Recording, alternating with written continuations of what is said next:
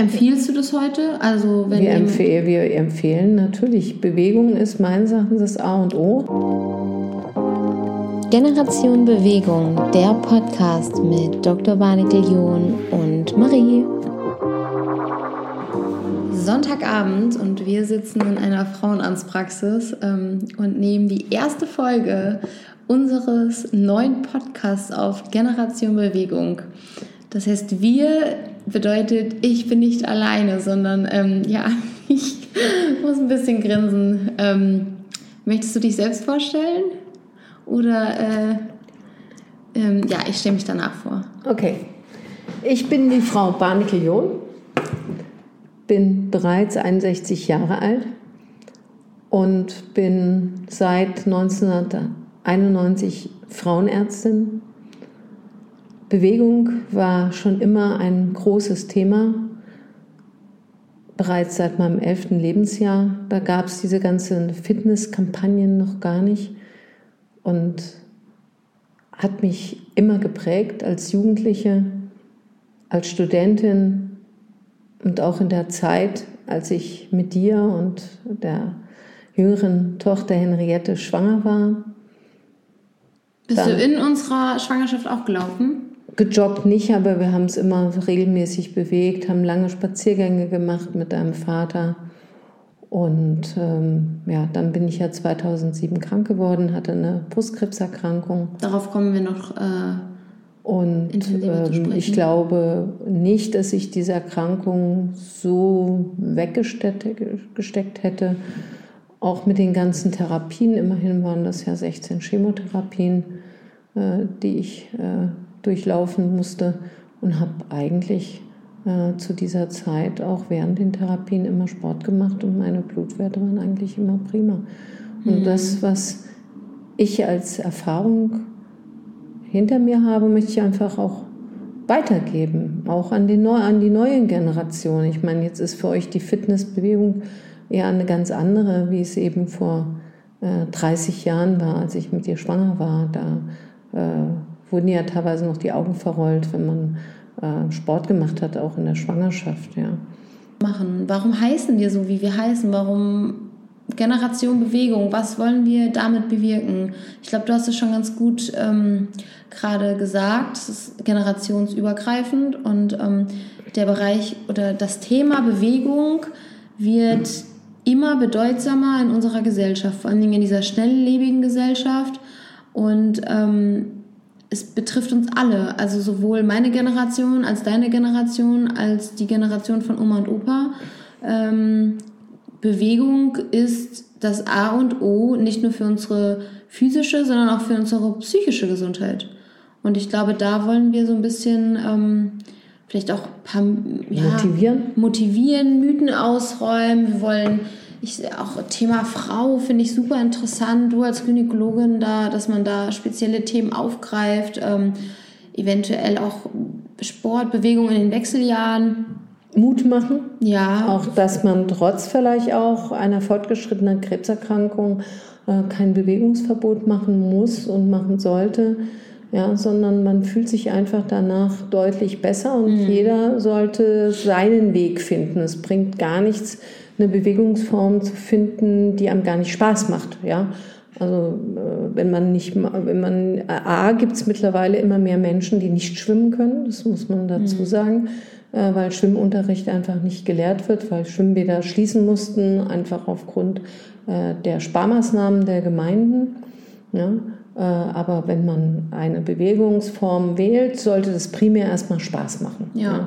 auf jeden Fall. Also nur weil es gerade irgendwie auf Social Media gehypt wird, ja. ähm, wäre das auf jeden Fall der falsche Weg. Nur weil man sieht, alle müssen joggen, dann muss ich auch joggen. Also müssen muss man erstmal gar nichts. Mhm. Ähm, und was wir auch gerne machen wollen, ich würde ganz gerne auch mal über unser Bewegungskonzept sprechen, ähm, was wir seit 2014, schon so lange? Mhm. Seit 2014 ähm, Mittlerweile machst du es regelmäßig. Ich habe es jetzt über die Corona-Zeit online gemacht, aber eigentlich machst, machst du es aktiv.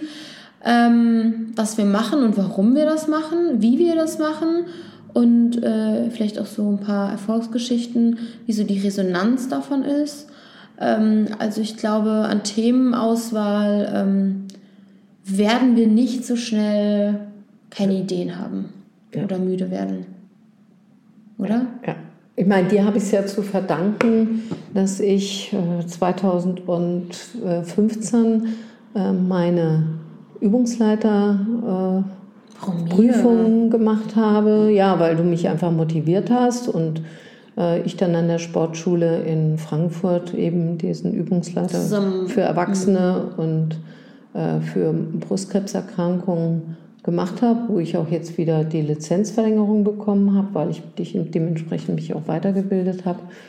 Also ich denke, dass diese, dieses äh, Bewegungskonzept, was wir für Frauen nach Brustkrebs da erarbeitet haben, eigentlich ein sehr gutes ist und dass es in dieser Form, es gibt natürlich Reha-Sportgruppen natürlich, aber in dieser Form es ähm, bisher äh, so nicht gegeben hat. Mhm. Ja, und äh, begründen tun wir ja das wissenschaftlich die Erfahrung, die die Sportschule Hochschule in Köln gemacht hat, also durch den Herrn Baumann, äh, der da die ersten Forschungen gemacht hat. Und das ist eigentlich noch nicht so lange her. Das ist, also das fing dann an, als ich meine Brustkrebserkrankung hatte. Ja, und du warst ja auch diejenige, ähm, also damals, als du die Erkrankung bekommen hast, wurde dir ja eher abgeraten, dich zu bewegen, oder? Genau, und auch gerade äh, während der Chemotherapie hat man mir gesagt, das können Sie immer noch nach der Chemo machen und das ist absoluter Unsinn. Es gibt jetzt neue Untersuchungen, dass gerade Menschen, die eine Operation, eine Operation ansteht, um sie fit zu machen, um Muskeln aufzubauen, gerade eine muskelaufbauende Therapie kriegen vor Operation, mhm. weil jede Inaktivität ja wiederum äh, das Zurückbilden der äh, Muskulatur bedeutet und auch äh, der Atemfunktion, äh, so dass man erstmal vor jeder Operation Patienten aufbauen sollte, damit sie dann relativ besser wieder in eine Rehabilitation reinkommen. Das sind neue Gesichtspunkte, ob du jetzt eine orthopädische Erkrankung hast oder eine Krebserkrankung.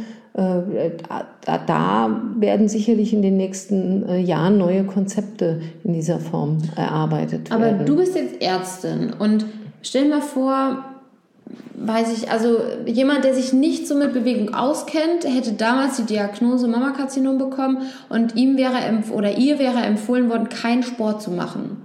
Und man richtet sich ja nach den Empfehlungen. Also wenn mir das jemand sagt, dann sage ich ja, das wurde mir empfohlen. Warum hast du es trotzdem gemacht?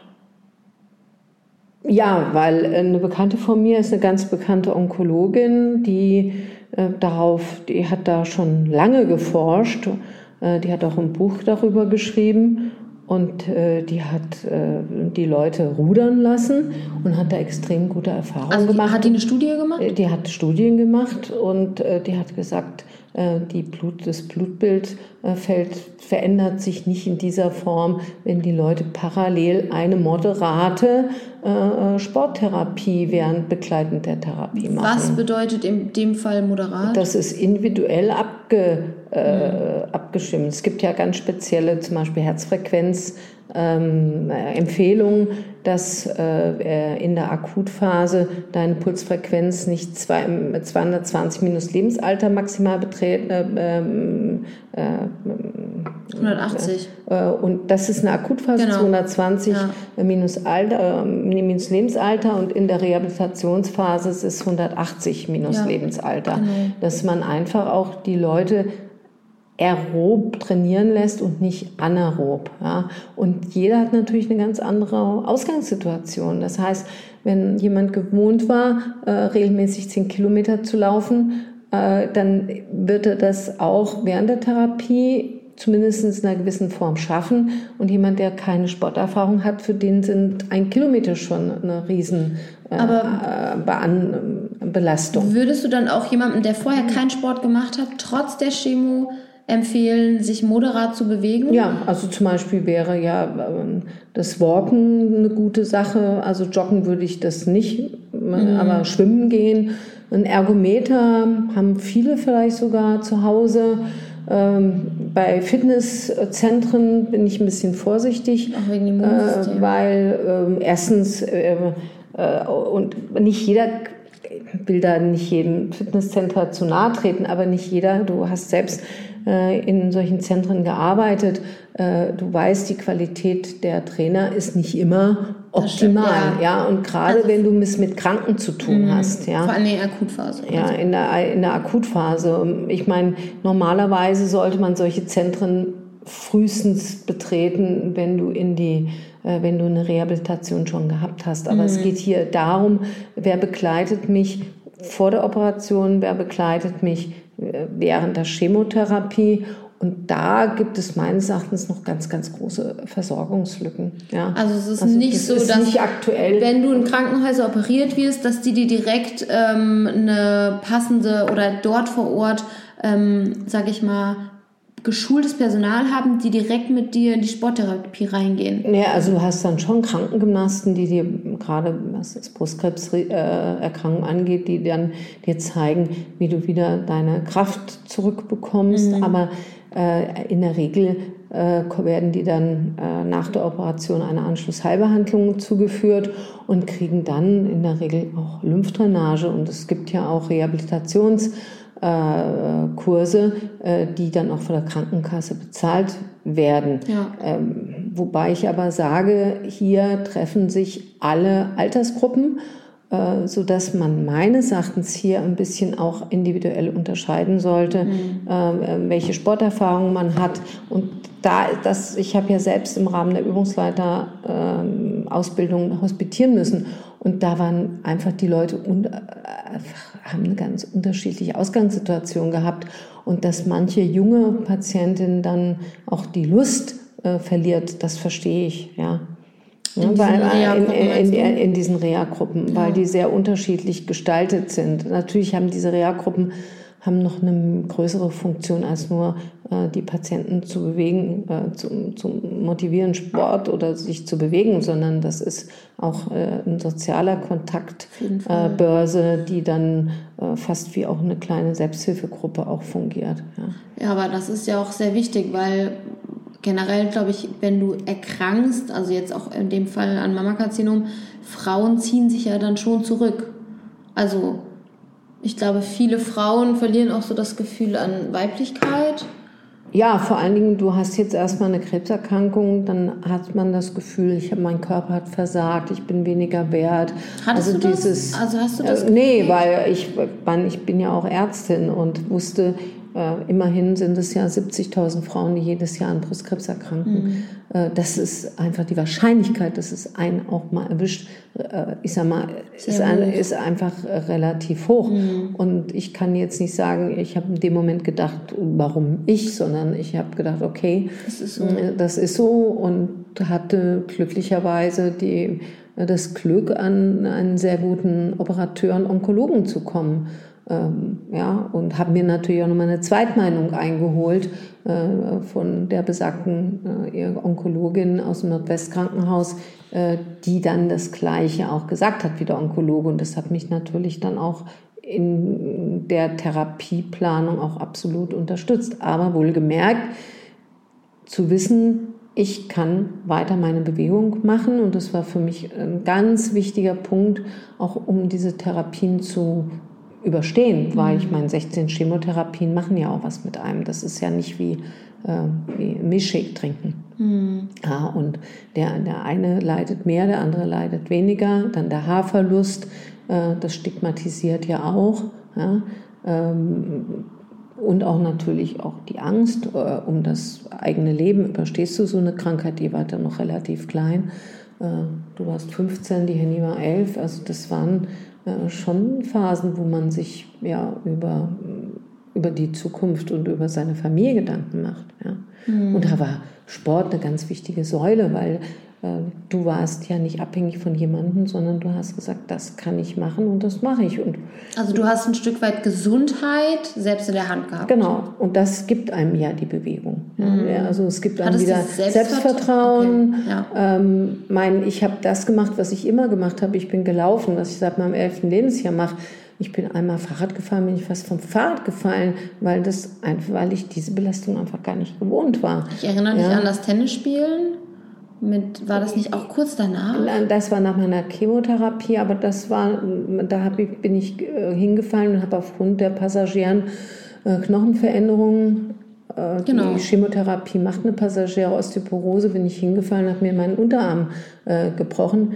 Aber letztendlich war das ein einfacher Bruch und durch eine, äh, durch eine Gipsschale äh, war das Ganze nach drei bis vier Wochen behoben. Also mhm. ich hätte sicherlich nicht mehr diesen Bruch zugezogen, hätte ich nicht kurz äh, meine Chemotherapie gehabt, weil einfach äh, die Chemotherapie ja natürlich auf den Körper äh, generell äh, viele Veränderungen wirkt. Und man weiß, dass das einfach auf den Knochenstoffwechsel kurzfristig eine Veränderung machen kann. Was sind die drei schlimmsten, also, ähm, also Folgen während der Chemotherapie? Das ist immer die Frage. Also nach, nach deinem, Empfinden, nach deinem Empfinden, was waren also, deine drei negativsten? Also komischerweise war der Haarverlust gar nicht schlimm. Ich hatte mir zwar eine Perücke machen lassen, die ich nie aufgezogen habe. Ich weiß. Äh, Die ich fand das fast nachgetragen. Ich, äh, das war jetzt gar nicht so schlimm. Ja, mhm. ähm, vielleicht dieses, diese Ermüdungserscheinung, dieses Fatigue-Syndrom, das weiß man ja, dass das auch über Jahre äh, äh, weiter bestehen bleiben kann und viele Frauen auch ohne Chemotherapie leiden darunter. Hast du das noch? Ähm, nee, aber das sind ja auch jetzt schon 14 Jahre, äh, liegen da zurück. Okay. Ähm, was ich hatte, ist mal Muskelkrämpfe. Mhm. Das ist über Jahre, hat das noch äh, persistiert. Also äh, das war schon unangenehm, aber sonst, also ich kann nicht sagen, also ich, also ich kann nur jedem sagen, der diese Zeit durchleben muss, arbeitet nicht, nimmt euch wichtig, macht das, was euch Spaß macht, zieht euch nicht unbedingt zurück. Ähm, also ich war dann einmal in der Rhön und war reiten äh, zu Stimmt. der Zeit. Ich bin ins Theater gegangen. Ähm, also ich habe diese Zeit ganz viel positiv besetzt und das kann ich nur jedem empfehlen. Aber, weil ähm, ein sehr gutes Thema auch darauf aufzukommen, du hast parallel auch während der Erkrankung Psychotherapie oder ich habe äh, von Anfang an während meiner Chemotherapie Psychotherapie das, Wird das gemacht. empfohlen? Das wird empfohlen. Es gibt eben Psychoonkologen, die das machen, mhm. aber hier haben wir leider, wie bei allen, wieder Engpässe. Okay. Ja, und es ist ganz schwierig, ähm, da einen guten Psychoonkologen auch zu finden. Ich meine, es gibt um, hier in Fulda ähm, eine Psychoonkologin, die im städtischen Klinikum angebunden ist. Und glücklicherweise hat sich da auch viel in den letzten Jahren geändert, sodass jede äh, Frau oder jeder Patient die Möglichkeit hat, auch sich an denen zu äh, orientieren und äh, da Hilfe äh, anzunehmen. Und wichtig ist natürlich dann außerhalb dieses stationären Bereichs auch weiter äh, eine, ja, eine Psychotherapie zu machen, weil das kann nicht die Familie auffangen. Hm. Das kann nicht, also das, dafür sind das die Experten, aber das kann die Familie nicht auffangen. Also du würdest sagen, das war gut, dass du es gemacht hast ja. währenddessen? Natürlich. Hm. Also hast du auch Tipps für, für den Alltag bekommen in schwierigen Situationen? Nee, aber man redet eben über die Therapie und über seine Ängste und äh, das entlastet ja, okay. natürlich auch die Familie, ja. mhm. weil die Familie steht natürlich auch in einem Schockzustand. Mhm. Ja, und äh, ich sag mal, Bewegung war aber eine ganz wichtige Säule. Darum kommen wir ja auf dieses Generation Bewegung. Mhm. Also, ähm, mein, es gab einen alten Philosophen, der Sokrates, der hat gesagt, in dem Moment, wo man sich nicht mehr bewegt, wird man dick und fett und alt. Ähm, also, äh, und eine eine, eine, eine, ein Baustein des Altwerden-Dürfens ist, sich auch regelmäßig zu bewegen. Und wenn man nur mhm. wandern geht ähm, ja, oder Fahrrad fährt oder ähm, Rückenschule macht oder schwimmen geht und alle älteren Menschen, die heute noch fit sind, sind irgendwo in einem Turnverein, in einem Sportverein, ähm, haben schon als junge Menschen Sporterfahrung mhm. gemacht und die, die keine Sporterfahrung gemacht haben, äh, die werden häufig inaktiv, haben dann Übergewicht und letztendlich auch ähm, Folgeerkrankungen, ja, wie Diabetes, Bluthochdruck, ja, Arteriosklerose. Aber fällt doch nicht, ähm, aber teilweise ist nicht auch ähm, von Inaktivität Demenz ganz, also ganz wichtig, weil nicht ich glaub, 5% an Demenzerkrankungen sind nur familiär und 95% ähm, sind durch bestimmte Folgeerkrankungen. Ja, obwohl ich, also ich kann es jetzt aus meiner Erfahrung, ich bin natürlich auch kein Neurologe und kein Psychiater, äh, nicht sagen, weil ich auch etliche Patienten habe, die immer sportlich aktiv waren und dann doch einen Alzheimer entwickelt haben. Ja. Mhm. Also da würde ich mich jetzt, weil das ist nicht mein aber Fachgebiet. Du hattest, aber das zum Beispiel, du hattest auch in, während der Chemotherapie Probleme mit der Merkfähigkeit, ne? Genau, mit Merkfähigkeiten, vor allen Dingen mit dem Rechnen. Also das nennt man ja auch ähm, äh, Chemobrain. Mhm. Also dass man in dem Moment, wo man die Chemotherapie bekommt, auch Probleme hat, sich Dinge zu merken. Und da hatte ich auch dann angefangen, äh, Klavier zu, äh, zu erlernen. Deswegen? Auch deswegen, ja. Hat dir das was geholfen? Glaube ich schon. Außerdem hat es, war es ein Instrument, was mir ja sowieso immer Spaß gemacht hat. Mhm. Ja. Hm. Also ich kann nur jedem empfehlen, Dinge zu suchen, die einem Spaß machen und die einen auch ein bisschen wieder herausfordern und aus der Komfortzone bringen.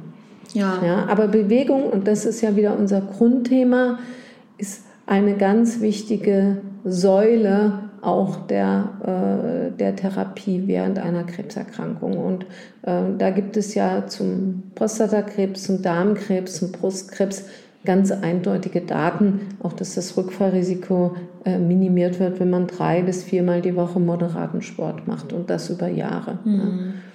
Ja. Und das will ich einfach den, den Frauen weitergeben. Und es gibt viele Frauen, äh, die ähm, äh, während der Therapie äh, keine ordentliche Beratung kriegen. Äh, da geht es nur um die Medikamente, es geht um die Nachsorge, aber es gibt nicht, die, man gibt ihnen nicht was in die Hand, was sie noch für sich tun können. Und, Und das kostet ja kein Geld. So? Auch Unwissenheit. Warum muss das in der heutigen Zeit noch so sein? Also das, das weiß ich nicht, aber es ist, hat, hat natürlich immer ein bisschen was mit dem eigenen äh, Charakter des behandelnden Arztes zu tun. Ja. Wenn jemand auch aus der Sport- und Bewegungsebene kommt, wird er das eher dem Patienten raten, als wenn er selbst damit Probleme hat. Und es mhm. gibt ja nicht alle Ärzte, die gesund leben, die rauchen, die trinken Alkohol und die bewegen sich auch nicht. Und ich denke, das spielt auch eine große Rolle immer, hm, dass du das auch spiegelst in deinem Patienten. Auf jeden Fall. Also du hast ja letztendlich auch eine Vorbildfunktion.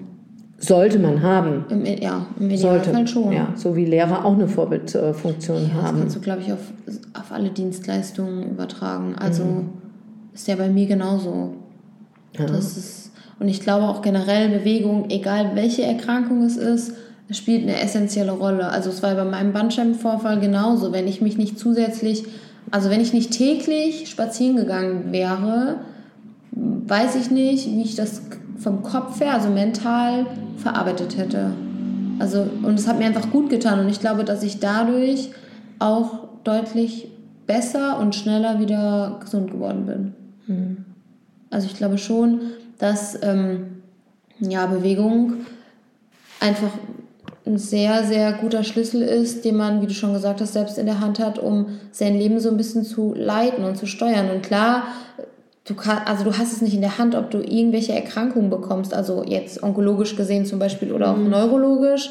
Ähm, aber du kannst mit Bewegung in jedem Krankheitsbild eigentlich positive Effekte ähm, hervorrufen. Und du kannst dich noch erinnern, dass du hier die MS-Selbsthilfegruppe äh, ja, meine Parkinson-Patienten. Ja, äh, und hast mit denen, die ja doch eine eingeschränkte Bewegung haben, trotzdem ihnen eine für sie die Krankheit adaptierte Bewegungsform gegeben und hat es dann mit ihnen eine halbe Stunde, das muss man natürlich auch gucken, dass die eben nicht ja. eine Stunde durchpowern können, das sondern eine Viertelstunde, das muss wieder individuell angepasst werden. Aber letztendlich muss alles individuell angepasst genau. werden. Also jeder Mensch muss einfach ein individuell angepasstes Bewegungskonzept an die Hand genau. bekommen. Weil es bringt nichts, was mir gut tut, heißt bedeutet genau. nicht, dass es dir auch gut tut. Es kann sein, dass der andere komplett unterfordert oder überfordert ist oder er keinen Spaß daran hat.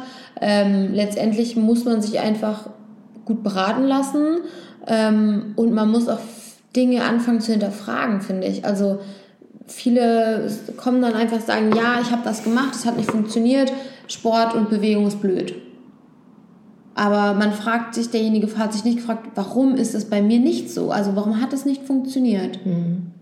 Und das, also, ja, die, also wenn ich das beim Personal Training sehe, da sind ja die meisten kommen deswegen, weil sie unzufrieden sind, weil sie vorher Dinge probiert haben, die nicht funktioniert haben und sagen, aber es hat ja bei anderen funktioniert. Und dann sage ich immer, letztendlich, du siehst immer nur das, aber du weißt ja nicht, was dahinter steckt. Und das muss halt immer individuell aufgearbeitet werden. Also, ja, da. Wollen wir das jetzt mal zusammenfassen für den ja. ersten Punkt? Also ich fand es gut, was du gesagt hast mit den drei Punkten. Wenn jemand an einer Krebserkrankung ähm, erkrankt, willst du die nochmal zusammenfassen als, ähm, als Learning für die heutige, für die erste Folge? Das, was du gesagt hast. Ähm, dass man erstmal für präoperativ, dass man guckt, dass derjenige in einem guten Zustand ist. Dass man das ähm, macht, was man liebt oder das genau. man gut findet. Was war der dritte Punkt? dass man ähm, nur Dinge macht, die man gut findet und, das war zwei, und drei war, dass, ähm, dass man auch Hilfe annimmt. Ne? Natürlich, das ist ganz wichtig. Und dass man jetzt nicht sagt, ähm, wenn derjenige irgendwie Psychotherapie empfiehlt, nee, so einen Scheiß mache ich nicht. Genau. Also ich, ich glaube, da müssen wir, glaube ich, noch sehr viel entstigmatisieren, was ähm, Therapien im Bereich der Psychotherapie angeht, weil letztendlich zu dir kommen die Leute auch wegen ähm, zur Vorsorge, obwohl wahrscheinlich auch relativ Kommt jeder regelmäßig zur Vorsorge? Nein, kommt nicht. Kommen vielleicht 30 bis 40 Prozent zur Vorsorge. Ist das so? Ja, warum? Auch man muss sich überwinden, man muss einen Termin kriegen, man ist ja fühlt sich gesund, ähm, vielleicht auch eine Angst vor einer schlechten Diagnose.